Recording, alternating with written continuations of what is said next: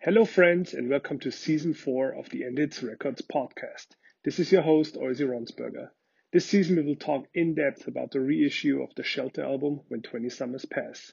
This is the third part of my conversation with legendary straight edge Akim Porcell, aka Paramananda Das.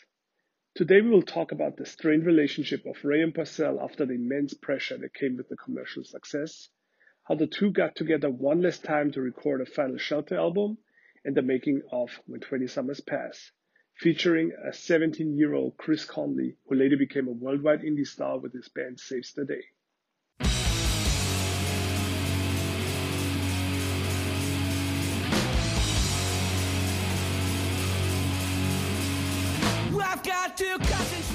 Let me tell you, nobody's going to hire you. so I had to like really hustle. I went back to school. I learned graphic design. You know, I was going, I was, I was temping during the day. I was going to school at night. You know, I barely had any time. And, you know, um, once my kids were born, I got my first nine to five job that I ever had in my life. And some of these jobs were really super stressful and they were super um, demanding. Like I, I had gotten this one job as a, uh, as a graphic design teacher and so five days a week, I would have to get up there and give a lecture on like different computer programs for eight hours. So I'm talking for eight hours, you know, consulting with people. That in itself is exhausting. To stand on your feet in front of a classroom and speak for eight hours just on any subject, day after day, five days a week, that enough is exhausting. But then when I got home, anybody that's a teacher that knows this, your day doesn't end when you go home. It's not like you can go home, oh yeah, now I can just watch TV and relax and, and eat dinner. No, you got to get ready for your class the next day. And, you know, it was things like I'm, I'm grading things. And so, like, I would get home, I would eat dinner. I wouldn't even, you know, plus I'm like taking care of kids. I would put the kids to bed. And then I would have to get right into my stuff to get ready for another eight hour day of talking for eight hours on a certain subject that I might not even know that well. And it was like a lot of studying, not a lot of sleep. And it was really, it, it was super stressful, but it's, in one sense, it's great because guess what? You're not at the center anymore. Your needs, your desires, your wants, all that, forget about that. Forget about your own selfish interests. You've got other interests now. that you have to put before your own and that is that is great for your spiritual life. That's probably the best training for your spiritual life that you can get because that's what we're trying to do. When you're spiritual it means you're trying to become a selfless person that is a servant that you just you just see yourself as instead of a taker i'm here to give i'm here to contribute that's how i'm going to find my purpose and meaning in life how can I spiritually, uh, I'm spiritually uplifting myself so I have more to give to help, to try to help spiritually uplift other people. And uh, having a kid is great training for that. for sure. Try it. Try it. I, if I remember correctly, 20 Summers Pass was also marketed as Shelter's farewell record. Uh, yeah, that record wasn't marketed very well. that was kind of the undertone, right? It's going to be the last record. There was a DVD. They kind of had this, you know, uh, Ray looking back at you know the history of the band, and uh, it seemed like it was supposed to be the last Shelter record. You just said after the first touring cycle, you quit because your wife asked you to, and you saw it's you know it was just time for you to stop being in a band. Yeah. Uh, well, what what had happened with that record was we were on Victory, and so we signed the contract. We signed the contract for Victory, but the contract was only for the U.S. And I think Tony Victory just kind of assumed that we were going to sign with Victory Europe, but we didn't sign any contracts. We had just signed the, the U.S. contract, and uh, so then we were then, we were you know we had met um, Robert from Century Media, and we became like really good friends with him. He's like you know he was like he was our friend and he wanted to put out the record and not only did he want to put out the re- he, he wanted to put out a record he was going to give us like a huge advance for the record and was like wow this is great like what person that just has like little kids doesn't need a you know big advance of money you know if you have a house and you have kids you need money i don't care who you are And so Tony Victory got really mad at us. He goes, What do you mean you're not going to sign with Victory Europe? And we said, Tony, you know, we'd be happy to sign to Victory Europe. Make us a good offer. Like, here's the offer on our table from Century Media. It's a great offer. We'll show you the deal. Like, even if you can like match his deal, we'll go with you guys. Like, like if like you know, we want to give you guys the shot to put out this record. And his deal that he he brought to the table was horrible, and it was literally for like a third of the hmm. money. And we're like, Tony, why would we sign your deal instead of this other deal that's way better and it's for like three times the money? Like, why would we do that? He's like, because you're loyal to victory and because of this. and he got like super mad at us. And I tell you, historically, you look at you look at you know Tony Victory's reputation.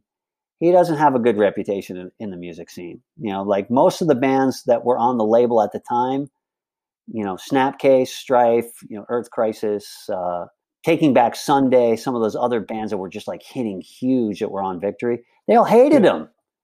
They couldn't stand him. So basically, we did that record, and Tony Victory was mad at us.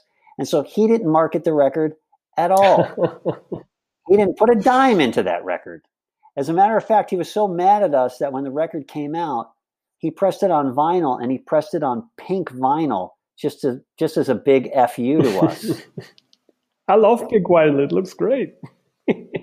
well, at the time, it was like you yeah. know, it was it was it, was his, it was his middle finger to us pressing it on on pink vinyl. So it was a big argument with him before the record even came out, and so that record received absolutely no push whatsoever on purpose from Tony Victory because he was mad at us because we didn't sign the European oh, deal. boy. Um, it did better in Europe, of course, because we had Century Media, and Century Media was, you know, uh, was was way bigger in Europe even than they were in America at the time. And so we did we we did pretty well with it in uh, in Europe actually, and South America too. We also toured South America. And at what, what point are you deciding that it's time to go? You know, as well as that record was kind of received, it wasn't like you know it wasn't like mantra where we were going to make a we were actually going to make like a living off mm. of it. And at that point i had to make a living. Were you still hoping you would make a living again? Or was it kind of where you already more realistic about it? I think i was i think i was more realistic about it. I mean if i wanted to if i was really in that mindset of oh let me make a, a living off of this i wouldn't have recorded it at don fury's i wouldn't have put a bunch of thrash songs on it you know, I would have wrote in a totally different mindset. But uh, yeah, you know, it was just it was just it was just time. It was just it was just time. It was just that was the season of my life was just coming to a close. Were you at that point bummed when you uh, when Ray continued the band without you afterwards? Yes, yes. I was I was bummed in the sense of like I didn't really mind him doing the band without me, but I thought the band that he got was so bad you know, a lot of those songs you have to like they're not it's not like classical guitar. It's not like you have to be Yngwie Malmsteen or something to play it. But you do have to have some sort of you do have to have like a relative like amount of chops to be able to play those songs properly. And I remember going to see them and I just thought the band like the band as a whole just wasn't really good and they were messing up the songs. They never came to me, hey, how do you play these songs? They were actually like playing the songs wrong. and I was just like, this, this is just dumb. I, I don't know. Maybe that's what I thought yeah. at the time. But I remember being really down at the band of, you know, how they were actually playing all the songs wrong. and then they did that famous tour in Europe where it was it was like him and a bunch of kids from like mm-hmm. Holland or something. Yep and uh, I heard the whole tour. I never saw any of the shows, but I heard the whole tour was like a real disaster. And uh, years later, Shelter played a show, and the guitar- and the guy who played guitar came up to me. He was like, "I am so sorry. I did that tour. I didn't even know how to play the songs, and we played the songs all wrong, and it was just terrible and awful." And if we did injustice to the great name of Shelter, I'm so sorry. um, in between you, Ray, you got together all the time, do the Youth of Today reunions. when was the point when you finally decided, all right, it's time to give shelter another shot? I think in 2018. What was the motivation behind that? I think we were actually getting, you know, we had done a bunch of, we had already done a bunch of youth today and a bunch of judge stuff. And they were both like wildly successful. I mean, especially for judge. I mean, it was almost like we were just came in as like almost like a new band. Like, you know, there's all these like young kids coming to see us and, you know, people were really excited about the band. We were playing incredible shows. And wherever, whenever we would play a show, people would be like, what about shelter? You know, you're doing you today, you're doing judge, you should do shelter. Like we'll, we'll let, let's book a shelter to, uh, show, you know, we'll do a shelter show. We'll get shelter on these festivals. And, um, oh, we got asked to play, um, this is hardcore and so Joe Hardcore was really like, "Hey, man, I'd be honored to have you guys play, and you know, I really want to get you guys to play." And so I went to uh, I went to Ray and I, I said, "Yeah, maybe we should play this as hardcore. Could be could be kind of cool, you know, just see how things would go." And then we got our old bass player Krishna Chaitanya back, and we got Sammy playing drums, and then we got this other really incredible, cool kid Madhu to play second guitar. And I tell you, when you have good people around you, touring becomes the best thing in the whole world. Especially like, you know, you know, because there's always tension whenever I go out. Like, you know, say like I go out with a band like Judge. Not everybody in the band is straight edge. You know, I'm a devotee. I have two hours of chanting that I need to do every single day, and I need some like peace and quiet to like do that. And uh, you know, it's just it's it's like different lifestyles that cause friction. But when you have a bunch of Hare Krishnas in the same band, it's like fantastic. we're doing Bhagavad Gita shlokas in the van, and we're like, you know, chanting in the van, and you know, we're, you know, we're we're doing all the things that you know uplift us. We're and we're and we get to do them together, and it becomes really joyful to tour that mm, tour that way. Even like in the early days of Shelter, you know, especially for like the attaining the Supreme tours, that was the that was probably some of the funnest times I ever had. We're all just a bunch of monks. We're staying at temples. You know, we're really spiritually focused. We're in the van. We're you know we're giving classes to each other, and we're chanting. We're memorizing Bhagavad Gita verses, and we're you know it was it was great. and so it was it was a real kind of like throwback to that.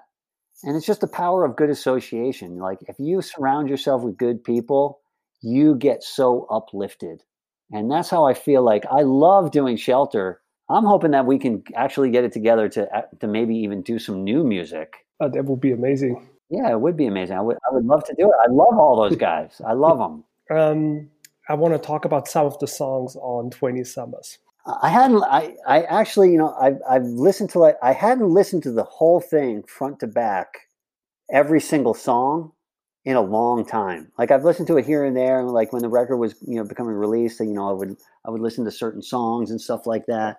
But I actually sat down this morning on your order, on your order, and I listened to the whole thing front and back and all the uh, and all the bonus tracks just to really kind of like get ready for the interview. And I'm telling you, I was so I was so happy listening to the songs because there's a lot of songs on there that I really like. I like I like practically every song. I don't think there's really like a, a, a bad song on the record.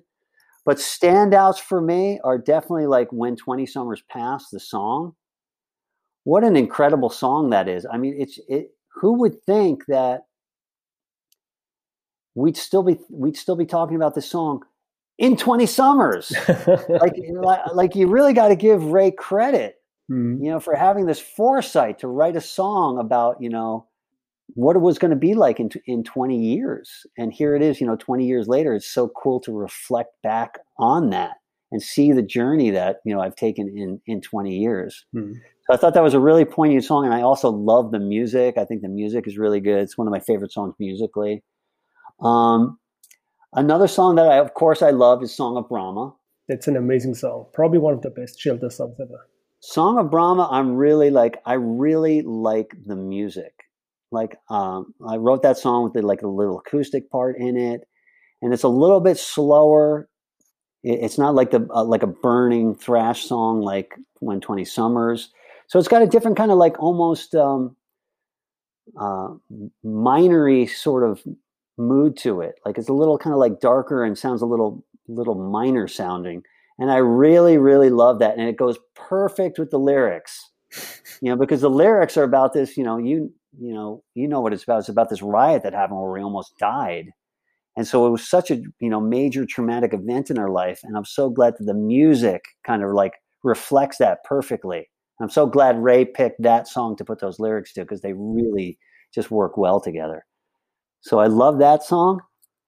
Um, I love In the Van Again, even though it's like this light song about touring.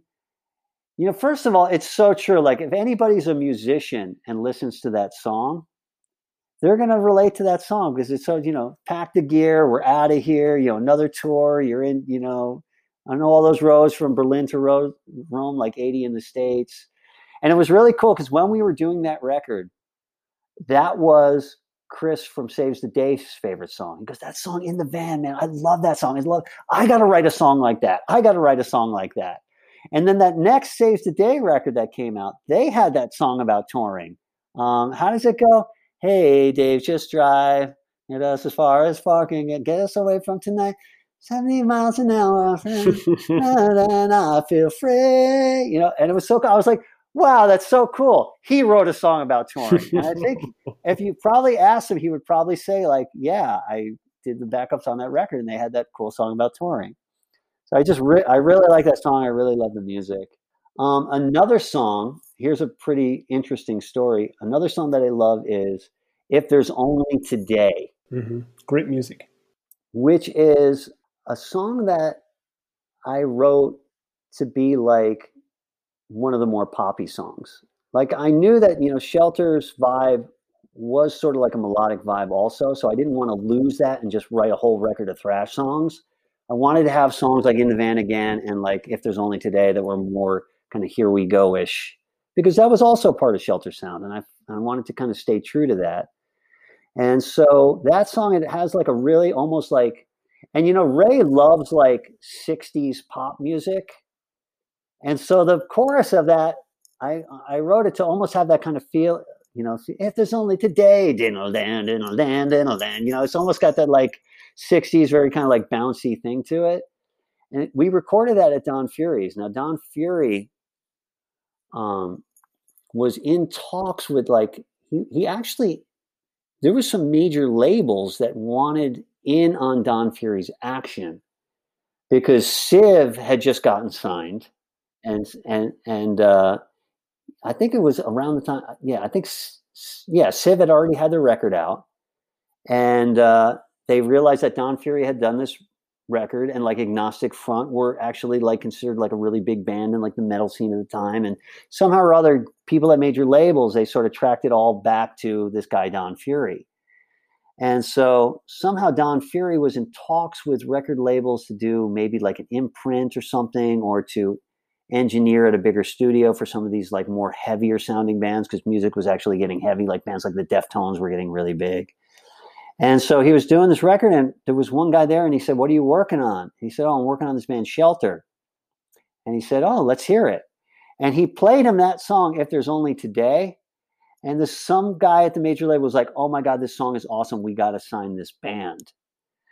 And so shelter on the strength of that song, If There's Only Today, we actually got major labels sniffing around again. and they came up to us and they said, uh, Yeah, we love that song. If There's Only Today, we think we can make it into a hit song. And at that point, I was just so sick of the game. And we were already, I mean, we were already signed to victory anyway, but I was just like, um, I don't want some major label coming in here telling me what to do. you know, like I was so burnt about Beyond Planet Earth that I, I just actually just wanted to make the record that we wanted to make, and I didn't care about writing a hit song anymore. But I really love that song. I think it was kind of just like a cool, poppier song. Um, also, the other poppy song that I really love is "Crushing Someone You Love." Mm-hmm. And when I wrote that song, I tried to write it in the vein of empathy. You know, empathy. It's got like a. It, has got like a really. It's got like a really low verse, bass driven verse, and then it's got like a like a like a big over the top chorus. So I wanted to have a song like that. So "Crushing You Love" was kind of like the um, like the empathy of the record, like with the real stark bass line for the verse, and then like the big over the top, um, kind of almost like screamy vocals for the chorus. Mm-hmm. So I listened to that again, and I really, uh, I really love that song. And uh, the other one that I really love is "I Can't Change History." Oh, that's a great one. Like for me, I think that's probably one of the best shelter songs that we ever wrote. Here's something weird about I Can't Change History. When we originally did the record, we were thinking like we should have a cover song in the record. And of course, we tried that um, uh, I Am a Rock song, which I don't think came out like fantastic. I think it's kind of interesting to, li- to listen to it now, but I don't think it's like fantastic or anything. But we were originally going to do uh, the U2 song, I still haven't found what I'm looking for. Oh. But I but I didn't want to write it like them. I wanted to write like a thrash version of that. So I Can't Change History originally started as like the thrash version cover song of uh, I still haven't found what I'm looking for. It's actually this. it's actually the same chord progressions of it, but because we made it thrash and then we moved into this other part and then like um, you know, the middle part, we put that whole like break in it. And I tried to put like, I even tried to put like little like U2, you know, jangly, jangly, like guitar leads over it. Of course, it doesn't sound anything like you. It ended up not sounding anything like U2 in the end after we kind of like thrashified it. Yeah. But we were planning on like trying to fit the lyrics to it and everything and, and actually trying to do it. And then at the last minute, Ray was just like, I got lyrics to this. He goes, I, I, don't like singing it like I don't I don't like singing it how like you two would sing it and try it. like he said it just doesn't fit. Like we've changed the song so much that if I try to take the U2 lyrics and put it on top, it just doesn't work anymore because you can't take it and sing all those lyrics in, in, in, like a thrash part. He goes, but I wrote other lyrics that fit with the song really good, and I'm really excited about it. And I had never heard it before. We had never practiced it, and he just came in and he sang on I, he sang i never even read the lyrics before and we were just sitting in the studio and he just stepped up to the mic and he sang i can't change history and then he said what do you think and i put the talkback mic on it and don furious and i was like i love it i love it i love the lyrics i love everything about it let's do it and so we we kept it and it ended up being like one of my favorite songs on the record amazing it also officially ends the record if i'm correct right it's the last track that was the last song on the record. Perfect ending. So, do you want to talk about the bonus songs real quick? So, we already talked about "Yes I Can." So, there was yeah, "Yes I Can." "Yes I Can" was a scrapped thrash song from Beyond Planet Earth because um, there was all this pressure that they didn't want us to write thrash songs; they wanted us to write slow radio hits. And um, it's funny because I think the thrash songs on that record are probably the best songs, like "I Refuse." and um, rejuvenate. Yeah, rejuvenate. What's the other one? There's a there's three. Rejuvenate and uh, what was that last thrash song? Time time's taken away. I love all those songs. I love all those songs. That's what I'm saying when I'm that I told you earlier. I think some of the best shelter songs on that record. Yeah. So yes, I can was one of those songs um, that was scrapped, and it eventually now it's finally kind of like seeing the light of day on its records properly. Um, those two songs that we wrote for that Super Soul compilation, those songs we wrote in literally in like a day. Like uh, Brian McTernan, who um, he's in Be Well, which is on your record label. He's also in Damnation, our, our Battery. He had a great studio. You know, he did a lot of like really kind of cool emo records, you know, in the '90s that hit really big. So he was like a, a, a big producer and engineer back then. So we went into his studio, and at that point, we hadn't seen each other for a while. I don't know. I don't know why, but like I hadn't seen, we hadn't played any shows or hadn't seen any of those guys. So we got into the studio, and I got there in the morning, and Ray was like, "I'm doing this compilation. We need some shelter songs. What what, what can we do?" and he didn't even want one song he wanted two songs so we just kind of came up with like thrash songs and i think at the time i think he was doing better than a 1000 mm-hmm. so it's very like when i listen back to them to me they sound like very better than a thousand because the two better than a thousand songs from the compilation they also put two songs on there like you wouldn't know almost not know the difference except for a small detail you added uh, you know, the shelter guitar picking in the middle of those songs. There's a Yeah. breakdown, and you added a little bit of the classic shelter picking. I, I'm almost positive that Shelter and Better Than a Thousand recorded those four songs in the same session. We all kind of converged on Brian McTernan's, and we just spent the day there. And I think they kind of just wrote. I don't. I think they kind of wrote those songs in the studio too. And so I think we just used the same. I think it's it might even literally be the same amp and the same amp settings, the same guitars, and like everything. I remember listening to them and being like, "Wow, this sounds very better than Thousand A," because they were both very kind of thrashy. Um, those are really cool. We've never, ever, ever played either of them live. Although I like them, and I think they're I think they're really cool songs. and the big one, the com- absolutely, completely never heard before, unreleased song. Oh well, then, and the other one is "I Am a Rock." That's a song where we tried to do a cover song for for. Um, it was originally not on when he, when Twenty Summers Passed because I wasn't really super happy with the way that it came out. Um, but I think it's just kind of a cool song just to like look back at as a retrospective on on Shelter. But I remember at the time thinking like it's not really up to snuff with the with the rest of the album. Was that Ray's idea? Yeah, he loves Simon and Garfunkel. And was the Beatles cover on Mantra his idea too? Uh, that was that was actually my idea. Um, we just needed a cover song, and I was trying to think spiritual cover songs. So whenever you think of like spirituality and cover songs, of course you're just going to go to George Harrison and the Beatles. but yeah, that was actually my idea to do that. Um, but it was his idea to do um, "I Am a Rock." He loves Simon and Garfunkel. I love Simon and Garfunkel too. Um, but the song that was on there, um, uh, "Why Can't I Just Get Through to You," that was an actual song that we were recording for the record, and that was meant to be on the record. Now we were at, Don Fury's. Don Fury was moving from tape. Like if you know anything about recording, like back in the day, you used to record on actual recording tape. You'd be you use two inch tape or like one inch tape, and it was just like you know, like you would record on a cassette. It was like it was actually physical tape that would be on two big reels, almost like a like a big cassette. Um, but Don Fury had moved to ADATS. Now ADATS was was digital recording, but it wasn't digital hard drive recording, which is what how people record today. I don't want to get into a whole you know, lecture on recording, but it was digital recording. But the way that it stored the music, it was on tapes that were they almost looked like VCR tapes. And so they were big like cassettes. You'd put in the machine, you'd have a computer. The computer would store the music on these tapes. They were called ADAT tapes. And, you know, they're way, way, way more fragile than these big, you know, two inch tape reel to reel machines, you know, that are practically like indestructible. And so one time we had that song. Luckily, I mean, we had just that one song on one of these tapes and it got eaten by the machine, exactly like one of your VCR tapes would get eaten in your VCR. And I remember Don Fury couldn't get the tape out and it wouldn't eject. Exactly like if you're in your VCR, the tape gets stuck in your VCR. If you remember VCRs, you're pressing eject and it doesn't come out. You got to take like a knife and you got to pry the door open and like try to rip the tape out.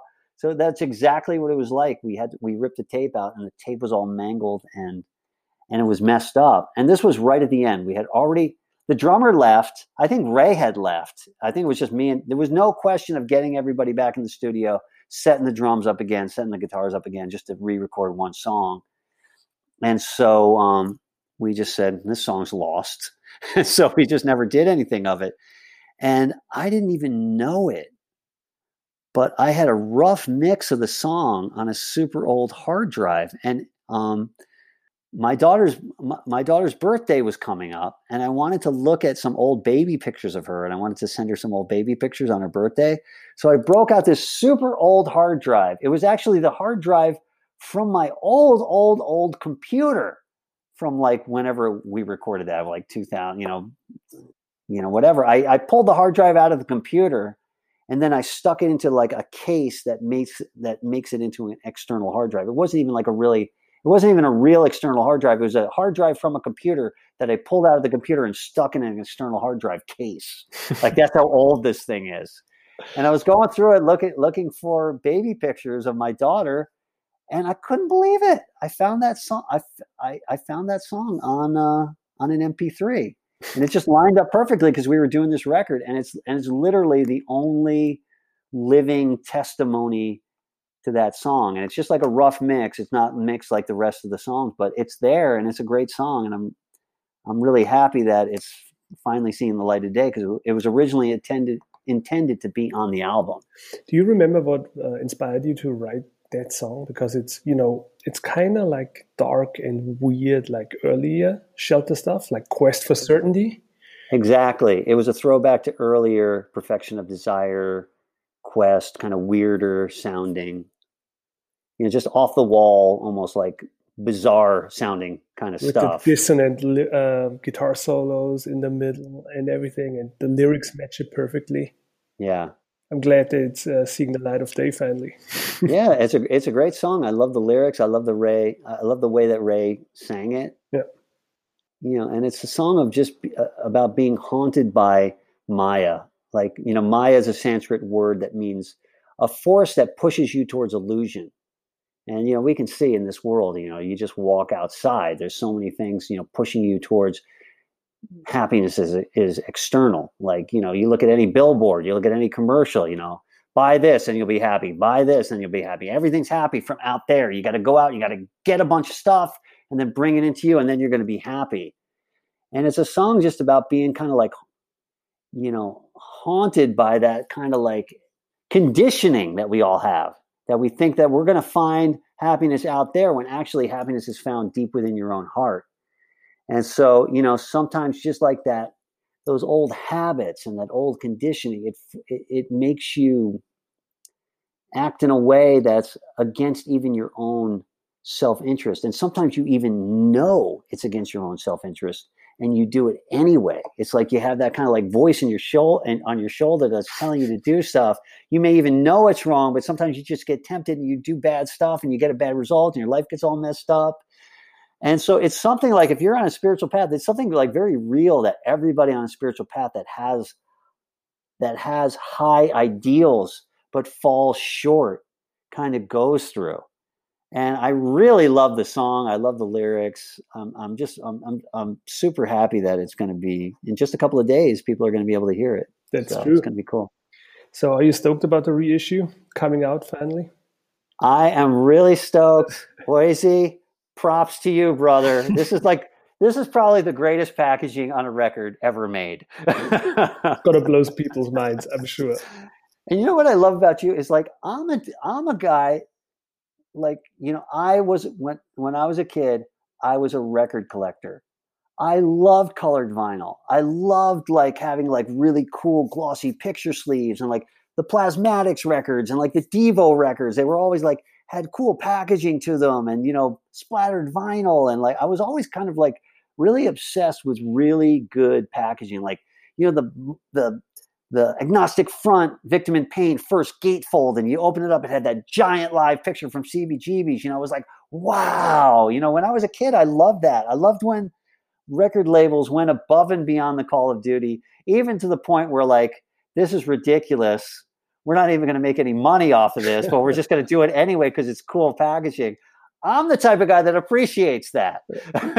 You know so me and you we're kindred spirits we love to just make something that's, that's just kind of cool and just kind of going to blow people's minds. And I think we really, I think we did it. I think we did it. I'm sure people will be stoked once we unveil everything in a few days. Yeah.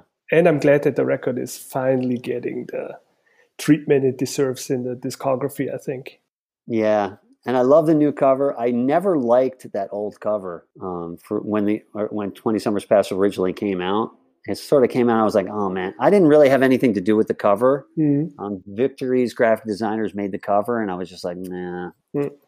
Wah, wah, wah, wah. And it was a little bit lackluster. you know, we and plus Shelter, we always had good covers. You know.